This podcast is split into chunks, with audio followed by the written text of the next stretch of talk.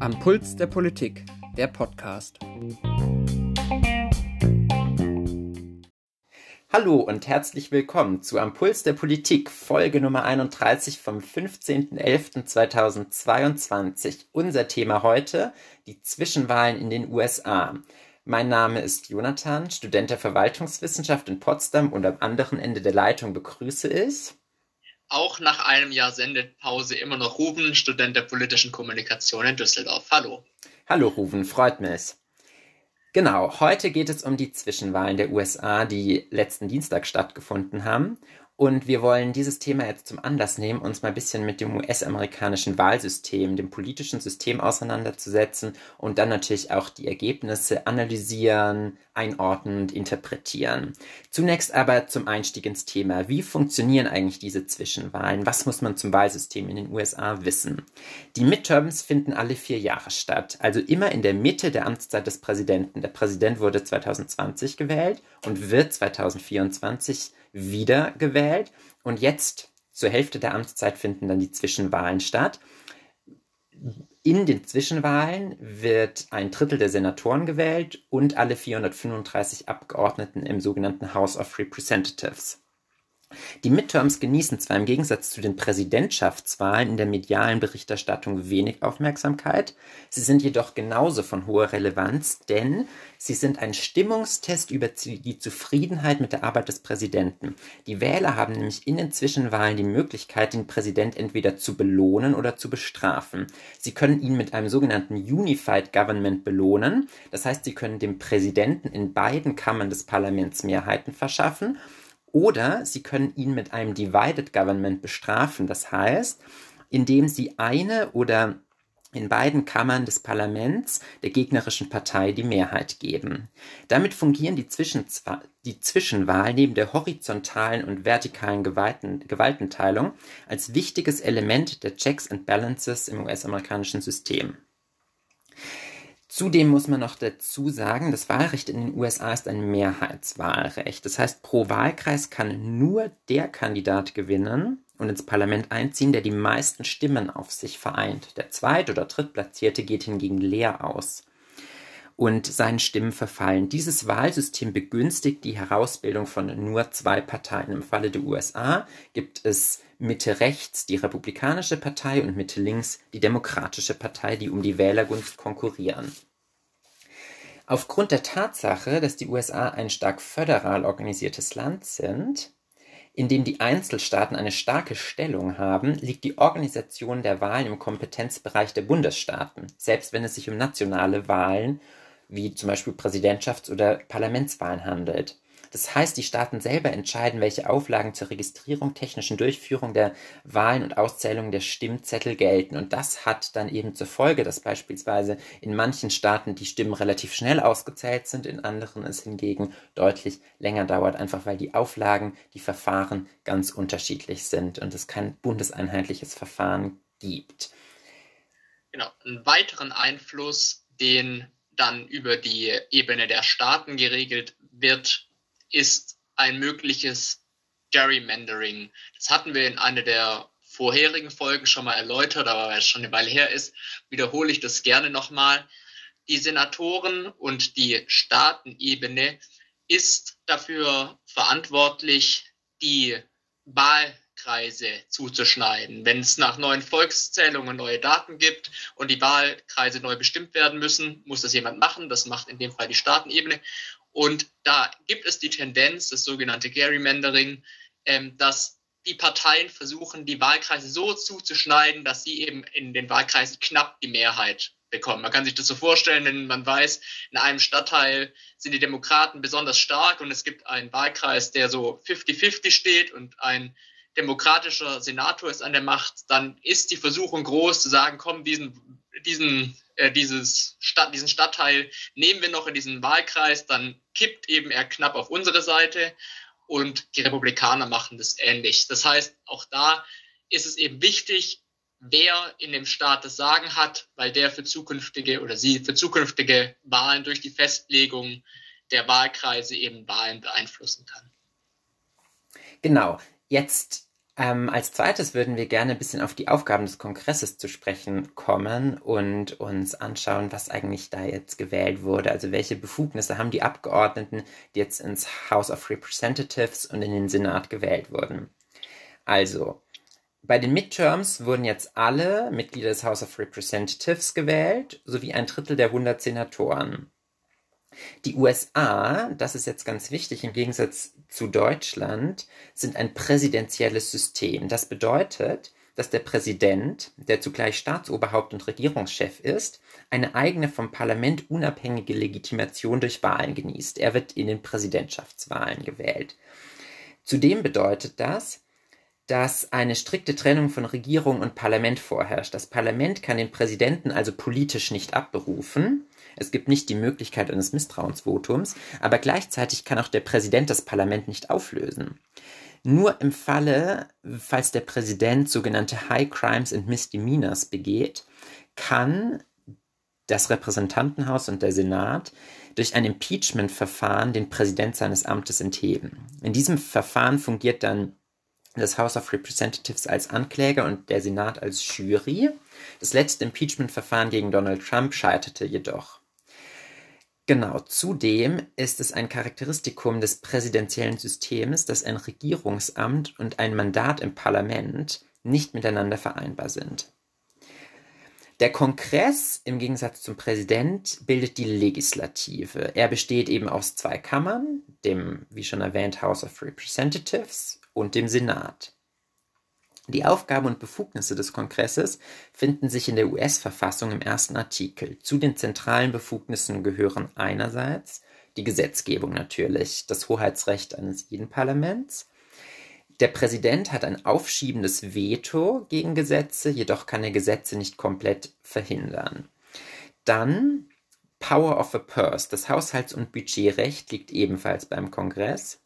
Die Amtsanklage liegt beim Kongress, das sogenannte Impeachment-Verfahren, sowie die Ratifizierung von völkerrechtlichen Verträgen durch den Senat. Und der Senat hat noch eine andere zentrale Rolle, nämlich Advice und Consent, Rat und Zustimmung bei der Besetzung von Bundesrichterposten, auch von Richterposten des höchsten Gerichts, des Supreme Courts, bei der Ernennung von Ministern, Botschaftern und anderen hohen Staatsämtern. Zudem ist ein Vergleich von Repräsentantenhaus und Senat mit dem Deutschen Bundestag und Bundesrat sehr schwierig, weil das Aufgabenportfolio ein ganz anderes ist und weil es sich eben um unterschiedliche Systeme handelt. Der Senat, so viel muss man sagen, ist aber auf jeden Fall die wichtigere dieser zwei Kammern. Und warum ist es so? Zum einen, weil ähm, es nur 100 Senatoren gibt, sodass diese landesweit viel prominenter in Erscheinung treten als die Representatives und weil die Senatoren für eine Amtszeit von sechs Jahren gewählt sind und dadurch mehr Gestaltungsmacht haben. Genau, das sieht man auch daran, dass sehr, sehr, sehr häufig zukünftige Präsidenten davor eben Senatoren waren und vom Amt des Senators dann als Präsidentschaftskandidat und vielleicht auch Präsident wechseln und selten aus dem Repräsentantenhaus stammen. Genau, das ist auch ein guter Punkt. Also Obama beispielsweise war zunächst Senator, bevor er dann zum Präsidenten gewählt wurde. Genau. Der Vizepräsident der Vereinigten Staaten, das ist auch noch eine interessante Sache, aktuell Kamala Harris, ist qua Amt Präsidentin des Senats. Sie verfügt zwar nicht über ein Stimmrecht, jedoch im Falle von Stimmengleichheit 50-50 gibt ihre Stimme den Ausschlag.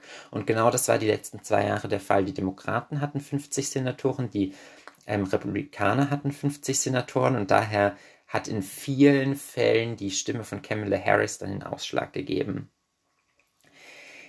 Im Repräsentantenhaus gibt es auch so etwas wie den Präsidenten, nur der heißt nicht Präsident, sondern Speaker of the House, also zu Deutsch Sprecher des Repräsentantenhauses.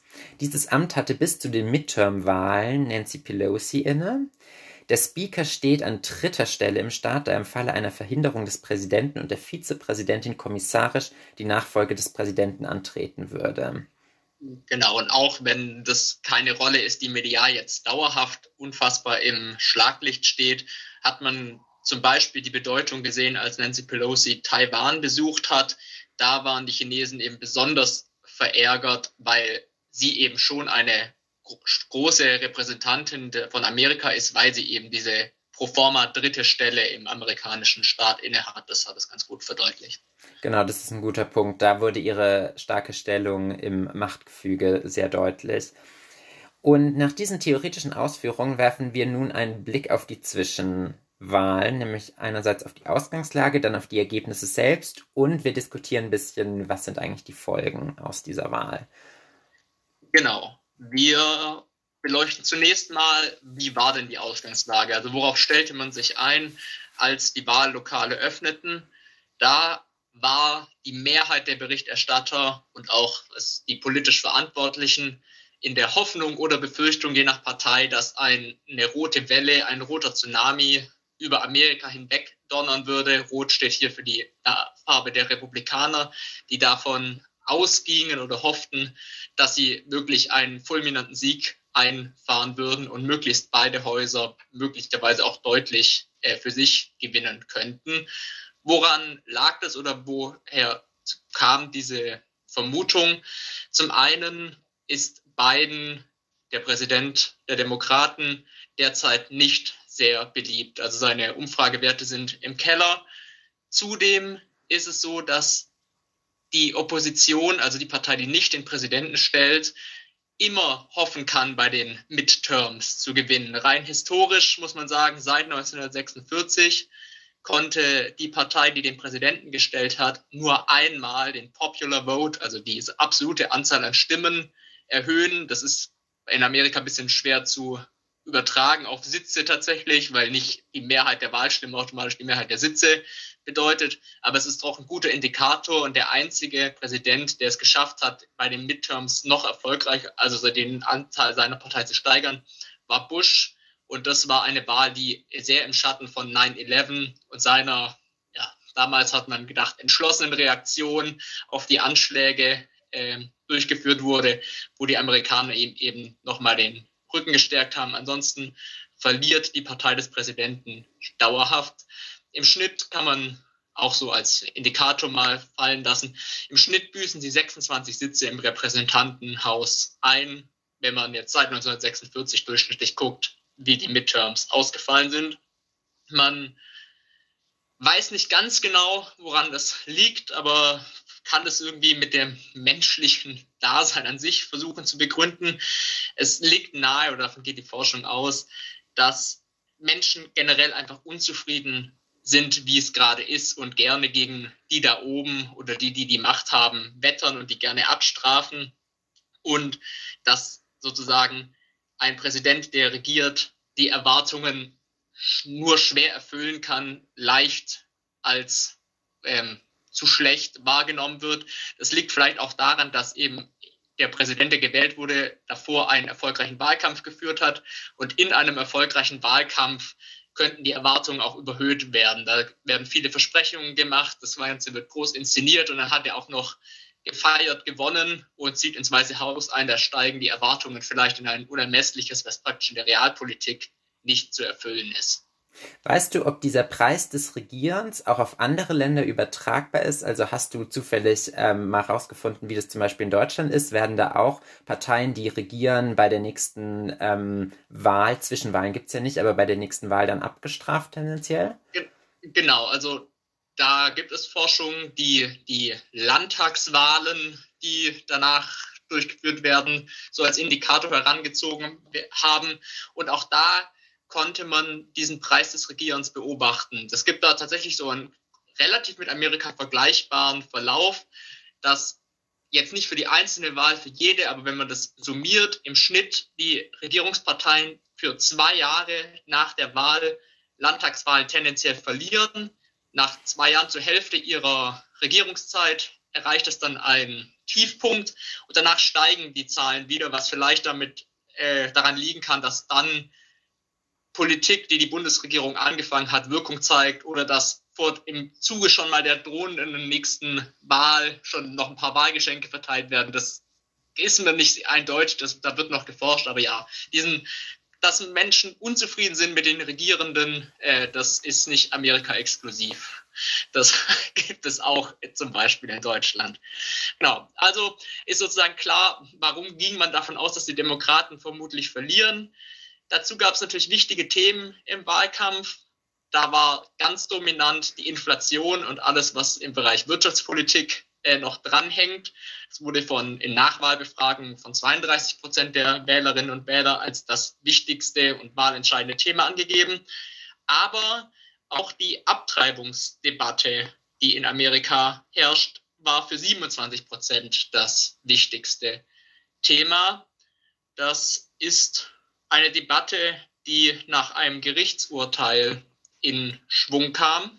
Genau, ähm, erst diesen Sommer hat der oberste Gerichtshof, der inzwischen von einer konservativen Mehrheit dominiert wird, ein Grundsatzurteil aufgehoben. Dieses Grundsatzurteil stammt aus den 70er Jahren Roe versus Wade und in diesem Grundsatzurteil hat, das, hat der oberste Gerichtshof in den 70er Jahren ein grundsätzliches Recht auf Abtreibung aus der Verfassung herausgelesen. Und seit dieses Urteil existiert, ist es eigentlich sehr heftig umkämpft und umstritten gewesen. Nichtsdestotrotz hatte es eben circa 50 Jahre Bestand, bis jetzt die konservative Mehrheit am, Ober am obersten Gerichtshof dieses ähm, Abtreibungsrecht grundsätzlich gekippt hat. Das heißt, jetzt liegt die Entscheidung bei den einzelnen Bundesstaaten, sprich liberale Bundesstaaten, demokratisch regierte Bundesstaaten haben natürlich auch schon angekündigt und durch entsprechende Gesetze vorgesorgt, dass in ihren Staaten nach wie vor ein Recht auf Abtreibung existiert, teilweise deutlich liberalisierter noch als in Deutschland, wohingegen republikanisch dominierte Staaten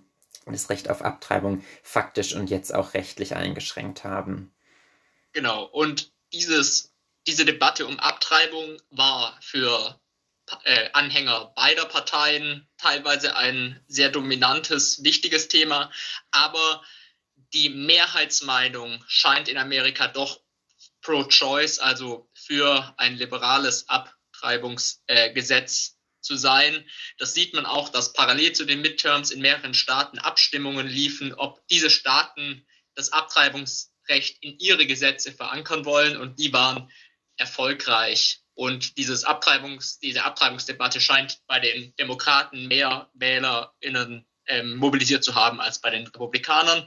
Das dritte Thema, was besonders Biden in seinen Auftritten betont hat, war die Verteidigung der Demokratie.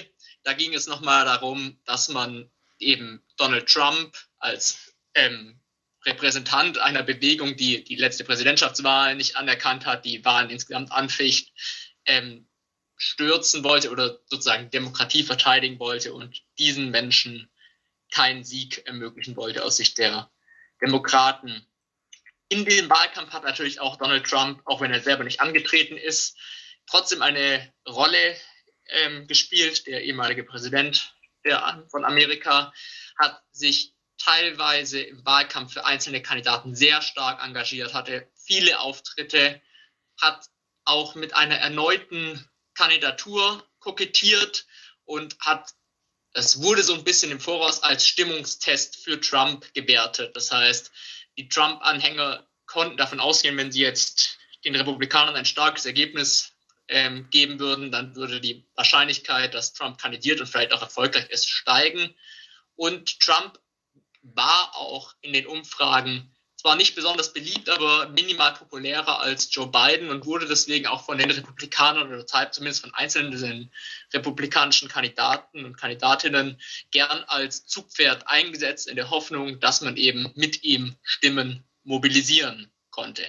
Ja, das war sozusagen die Ausgangslage, in die die Wahl, ähm, Wahl stattfand. Bevor wir zu den Ergebnissen kommen, fragen wir uns nochmal, wie vielleicht viele von euch, ja, warum haben wir eigentlich bis heute noch kein ganzes festes Ergebnis, obwohl wir jetzt eine Woche seit der Wahl hinter uns haben. Wenn man jetzt ins angeblich so bürokratisch komplizierte Deutschland guckt, da stehen die Wahlergebnisse in aller, aller, aller Regel dann doch einige Stunden nach Schließung der Wahllokale fest. Wir haben uns ein bisschen auf die Suche nach Gründen ähm, begeben und es liegt daran, dass es unterschiedliche Wahlrechte in unterschiedlichen Staaten gibt und also was besonders erschwerend in manchen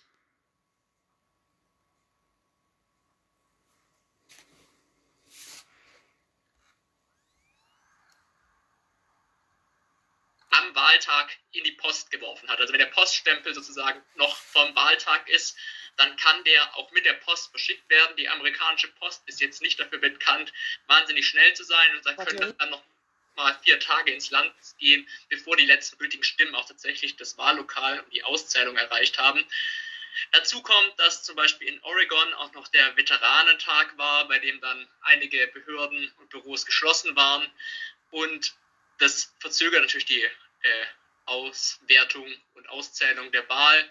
Dazu gab es dann noch Probleme mit der Auslesung, bei, mit der automatischen Auslesung in manchen äh, Staaten. Das nutzen auch manche Republikaner, um mal wieder das Gesamtergebnis anzufechten, aber nach allem, was man weiß, und kann, kann man, denke ich, auch ausgehen, ist, auch wenn der Auszählungsprozess lange dauert, die Wahl an sich sauber abgelaufen und es wird auch jede Stimme erfasst. Genau. Dann kommen wir jetzt zum zentralen Punkt, den Ergebnissen. Wir hatten die Ausgangslage, Jonathan hat es schon gesagt, im Senat, dass es 50-50 stand, also 50 Abgeordnete der Demokraten und 50 Abgeordnete der Republikaner mit einer Kamala Harris als ähm, Vorsitzende, die sozusagen dann die Mehrheit zugunsten der Demokraten kippen konnte. Nach den Wahlen haben die Demokraten immer noch 50 Sitze und die Republikaner nur 49, weil in Georgia noch eine Stichwahl stattfinden muss. Da hat keiner der Kandidaten die erforderlichen 50 Prozent erreicht, weil es noch einen dritten Kandidatin oder Kandidatin, weiß ich gerade nicht, gab, die eben 1 bis 1 bis 2 Prozent geholt hat und damit haben die beiden sehr nah aneinander liegenden äh, Kandidaten der Republikaner und Demokraten jeweils so um die 49 Prozent und müssen jetzt nochmal, ich glaube am 6. Dezember in eine Stichwahl. Allerdings entscheidend ist, dass die Demokraten die Mehrheit mit der entscheidenden Stimme von Kamala Harris halten mit ihren 50 Sitzen im Senat. Da konnten die Republikaner die Mehrheit nicht übernehmen.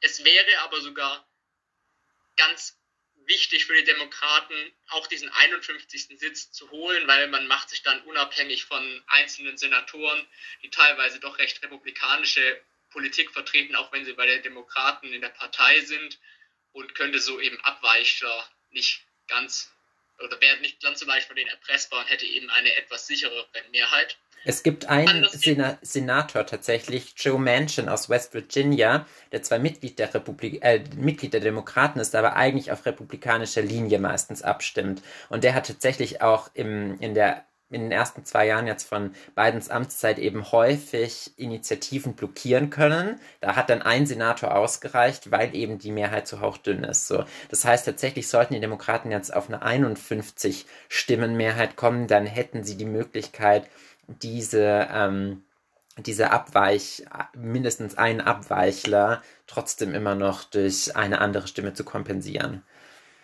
Genau. Ähm, anders als im Senat ist im Repräsentantenhaus die Mehrheit gekippt.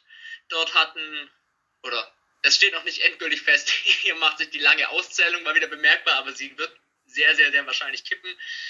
Vor, vor der Wahl hatten die Demokraten 221 Sitze, die Republikaner 212 und zwei Sitze waren vakant.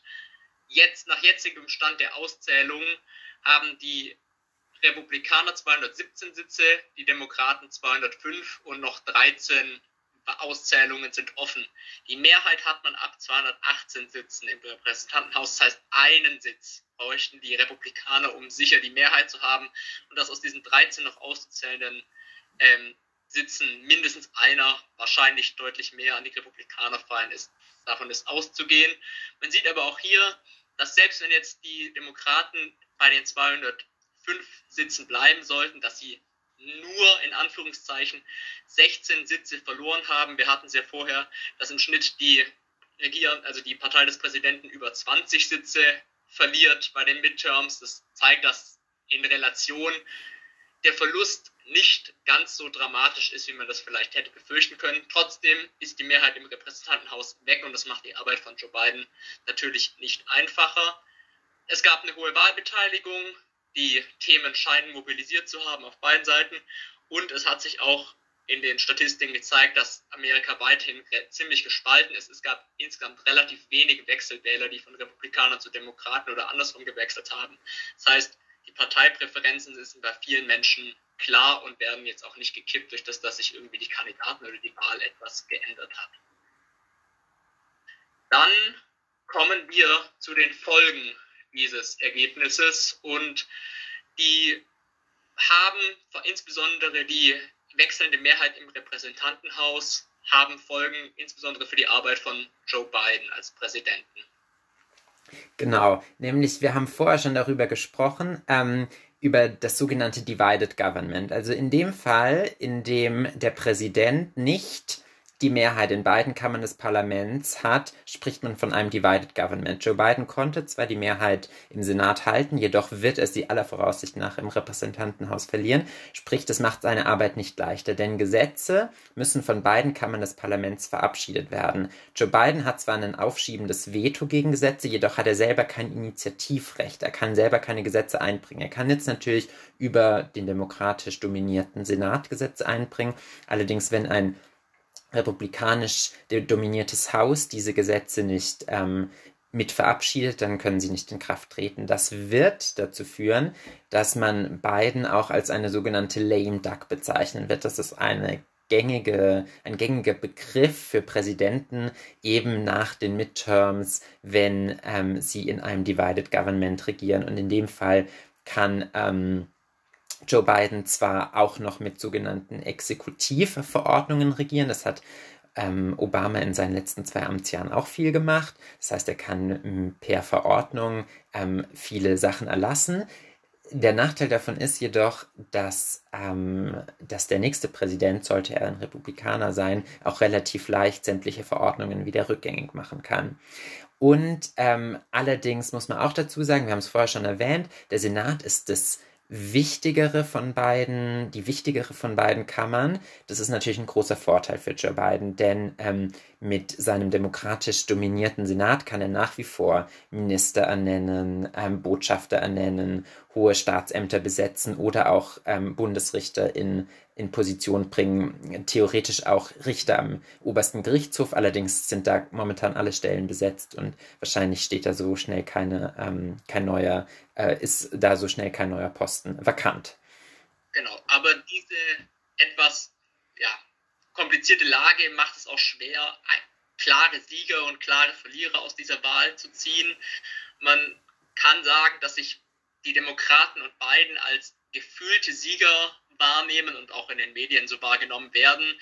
Es liegt einfach daran, dass sie es geschafft haben, den Senat zu halten als wichtige Kammer und insgesamt die Verluste deutlich kleiner ausgefallen sind, als da im Voraus aus demokratischer Sicht befürchtet wurde. Da ging man davon aus, dass man auch beide Kammern verlieren kann und dass auch das Repräsentantenhaus immer noch nicht entschieden ist und es da eine relativ kleine Mehrheit dann vermutlich für die Republikaner gibt, kann man schon als Erfolg werten für die Demokraten, die eben trotz des relativ unpopulären Präsidenten und des Preises des Regierens einigermaßen versöhnlich abgeschnitten haben. Es bleibt trotzdem dabei, dass die Mehrheit in, einem, in einer Kammer im Repräsentantenhaus weg ist. Und das macht dann irgendwie auch die Republikaner, obwohl sie von der großen roten Welle geträumt haben, trotzdem zu einem ja, möglichen Sieger oder vermeintlichen Sieger. Sie haben es geschafft, sich das Repräsentantenhaus zurückzuholen. Es gibt ihnen die Möglichkeit, beiden die nächsten zwei Jahre die Arbeit schwerer zu machen. Das macht dann möglicherweise auch Folgen für eine neue Kandidatur, wenn der Präsident einfach nicht mehr die Erfolge durchbringen kann, die er vielleicht schaffen würde, wenn er beide Kammern auf seiner Seite hätte. Ähm, trotzdem haben sie es eben nicht geschafft, auch den Senat zu gewinnen. Davon haben sie geträumt, davon haben sie, glaube ich, auch geglaubt, dass sie es schaffen können. Und sie haben das Problem, dass sie jetzt auf einen internen Machtkampf zusteuern. Warum steuern sie auf einen Machtkampf zu? Weil es eben aus dieser Wahlnacht auch einen eindeutigen Sieger und einen ziemlich eindeutigen Verlierer gibt. Der Verlierer heißt Donald Trump. Er hat sich nicht als das Zugpferd erwiesen, als er sich selbst gesehen hat. Gut, er sieht sich vielleicht auch selbst nicht als Verlierer, sondern doch als, als einzig wahrer Sieger. Aber aus Sicht der Republikaner hat er sich nicht als Zugpferd erwiesen. Insbesondere die von ihm stark unterstützten Kandidatinnen und Kandidaten haben insgesamt verloren. Es sind nicht so viele eingezogen in die Kammern, wie, wie er sich das erhofft hat oder wie sich Republikaner sich erhofft haben. Dagegen gibt es einen republikanischen Star, Ron DeSantis, der Senator von Florida war und auch jetzt immer noch ist, weil er einen überzeugenden, wahnsinnig überzeugenden Sieg in Florida errungen hat. Er hatte 2018 die Kammer, äh, die, die Wahl in Florida nur mit 33.000 Stimmen, also ganz knapp Vorsprung gewonnen und hat es jetzt geschafft, diesen Vorsprung auf 1,5 Millionen Stimmen zu erhöhen. Das heißt, Florida war bei dieser Wahl wirklich tief republikanisch, nachdem das bis jetzt eher als Swing State, der mal für die eine, mal für die andere Partei gestimmt hat, galt, gibt es jetzt schon Beobachter, die sagen, also so ein überzeugender Sieg, der spricht dafür, dass Florida auf längere Zeit jetzt republikanisch geprägt ist, dass es zum republikanischen, zum roten Staat wurde. Und das macht Ron DeSantis auch zu einem interessanten Akteur, wenn es darum geht, wer für die Republikaner als nächsten Präsidenten antreten sollte. Deswegen haben wir gesagt, es ist es wert, diese Person nochmal näher zu beleuchten, zu gucken, für was, wo kommt er her und für was steht er politisch. Ron DeSantis ist, wie gesagt, Gouverneur von Florida, ist 44 Jahre, äh, nicht Gouverneur, sondern Senator, äh, ist 44 Jahre alt und studierte in Yale. Nee passt schon, Gouverneur, Gouverneur. Also, okay, ja. sorry. dann studierte in Yale Geschichte und später Jura in Harvard und war dann für die Justizinstanzen des Militärs äh, tätig. Unter anderem war er da auch ein knappes Jahr im Irak und war später Militärstrafverteidiger in Florida. Interessanter noch ist, wofür steht äh, DeSantis politisch, auch wenn er jetzt als großer Gegenspieler von Trump irgendwie beschrieben wird, als Konkurrent, muss man sagen, dass er politisch gar nicht so weit weg von Donald Trump ist. Er war gegen die Corona-Maßnahmen und zwar strikt, also er war da Vorreiter der eher lockeren Pro-Öffnungsart. Er hat zum Beispiel Lehrern, die auf Maskenpflicht in Schulen bestehen wollten, mit Gehaltssperren gedroht. Er hat dafür gesorgt, dass der Sport insbesondere wieder ohne großartige Einschränkungen leben konnte. So symbolisch steht dafür, dass er Wrestling als systemrelevant bezeichnet hat und dafür gesorgt hat, dass diese Veranstaltungen eben auch während Corona ziemlich entspannt durchgeführt werden konnten. Er ist auch Gegner der sogenannten, also der woken Politik. Er hat gesagt, er möchte da in Florida die woke Politik möglichst abschaffen. Wenn es da um Gendern, Gender-Thematik im Lehrplan geht, wenn Rassismus und rassistische Strukturen im Unterricht behandelt werden sollen, da ist er strikt dagegen und hat die Lehrpläne eben so angepasst, dass in Florida sowas nicht an den Schulen großartig vorkommt. Er lehnt schärfere Waffengesetze ab und ist medial sehr stark in Erscheinung getreten, indem er Migrantinnen und Migranten in Flugzeuge hat laden lassen und in demokratische Staaten geflogen hat, mit der Ansage, die hätten die angeblich eingeladen und hätten eben eine Politik der offenen Grenzen vertreten und sollten jetzt diese Migranten übernehmen, was einfach, ja, wo man sagen kann, das ist durchaus unmenschlich, einfach Menschen in Flugzeuge zu laden und zu sagen, jetzt fliegt ihr mal dahin. Aber das zeigt ganz gut, dass auch wenn man irgendwie versucht ist, wenn man hört, Gegenspieler Trump irgendeinen positiven, vielleicht linksliberalen Kandidaten vor Augen zu haben, dass sich es auch bei ihm um einen wirklich klassischen ähm, Republikaner handelt, den man jetzt nicht mit dem absoluten Gegenteil von Trump verwechseln sollte. Man kann also sagen, inhaltlich ist er gar nicht so weit von Trump entfernt. Man kann ihm anrechnen, oder was ihn aber so ein bisschen unterscheidet, ist, dass er sich trotz seiner klassischen republikanischen Politik ein Stück Seriosität erhalten hat. Er hat sich von den größten Verschwörungserzählungen ferngehalten. Also wenn es darum ging, dass Biden keinen amerikanischen Pass hat oder sowas, da hat er sich nicht einspannen lassen, sondern da hat er eben einen Rest von Seriosität behalten und er hat auch zumindest nicht eindeutig gesagt, dass er die Wahl 2020 für gestohlen hält. Er, er schlawinert da immer so ein bisschen drumrum. Er hat, ist jetzt auch niemand, der eindeutig gesagt hat, Biden hat souverän und ehrlich gewonnen, aber man ist ja schon für Kleines dankbar, dass er eben nicht eindeutig von einer gestohlenen Wahl ähm, spricht. Ja, und deswegen, irgendwer hat auch ihn als Trump with Brain bezeichnet. Also jemand, der inhaltlich nicht, nicht ungefähr auf Trumps Linie ist, aber eben ja, den Verstand hat, auch taktisch clever zu agieren und eben nicht durch ganz wilde Aussagen vielleicht auch Teile der Wählerinnen und Wähler zu verschrecken.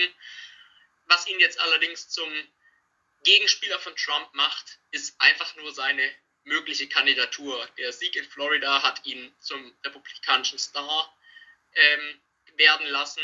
Er hat jetzt in den ganz aktuellen Umfragen auch Trump überholt, wenn es um die Frage ging, welcher Kandidat der Republikaner die besten Chancen aufs Präsidentenamt hat, was dafür gesorgt, für gesorgt hat, dass Trump schon mal vorsichtshalber angekündigt hat, er würde im Falle einer Kandidatur Dinge, welche auch immer die sein wollen, über DeSantos enthüllen, die noch nicht mal oder höchstens seine Frau kennen würde. Das heißt, Trump hat ihn auf dem Schirm und nimmt es durchaus, ihn durchaus als Rivalen wahr und scheint auch Sorge davor zu haben, dass er ihm möglicherweise eine Präsidentschaftskandidatur streitig machen würde. Man kann also sagen, da bleibt es spannend und da droht den Republikanern auch eine schmutzige Vorwahlkampfzeit um ihre Präsidentschaftskandidatur. Apropos ähm, Vorwahlen, ähm, wie geht es eigentlich mit Trump weiter? Wissen wir da was? Also er hat für, da trifft es sich natürlich gut, dass wir heute aufnehmen, für heute Nacht eine große Ankündigung versprochen.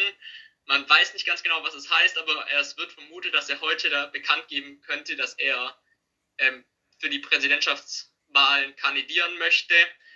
Und er ist, auch wenn er aus den Midterm-Wahlen angeschlagen ähm, hervorgeht, würde ich sagen, auch lange davon entfernt, in der Partei der Republikaner isoliert zu sein. Also es sind auch Kandidatinnen und Kandidaten reingekommen, die ihm nahestehen. Er hat an, den, an der Basis auch immer noch gewisse Popularität.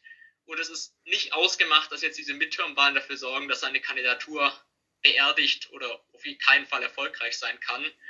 Ich vermute auf jeden Fall, dass er antreten will und wird, auch weil er selber vielleicht diese Wahl gar nicht als so große Niederlage wahrnimmt, sondern sich damit vertröstet, dass ja mehr, mehr, mehr im Repräsentantenhaus die Mehrheit gewonnen wurde und das ja vielleicht auch alles an ihm und seinem tollen Wahlkampf liegt. Aber ja, und nicht ein, eine nicht unerhebliche Anzahl an Abgeordneten, die jetzt auch ähm, in die Kammern gewählt wurden, behauptet auch, dass die Wahl gestohlen wurde und folgt damit auch dem Mantra von Trump. Also da, er hat auf jeden Fall Rückenwind in der Republikanischen Partei nach wie vor und deshalb gehe ich auch davon aus, dass er seine Kandidatur früher oder später verkünden wird. Vielleicht ja schon heute Nacht, sind wir mal gespannt gespannt.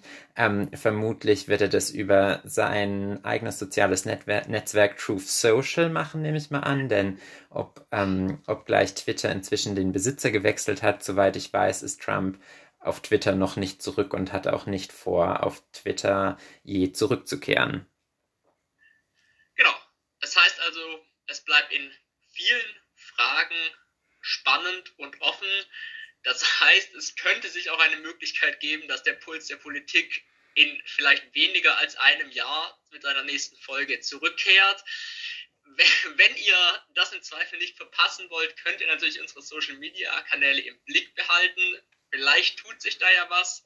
Ansonsten bedanken wir uns, dass ihr uns zugehört habt, dass ihr auch nach langer Abwesenheit uns noch die Treue gehalten habt und verabschieden uns bis auf weiteres und vermutlich zum nächsten Mal. Tschüss. Tschüss.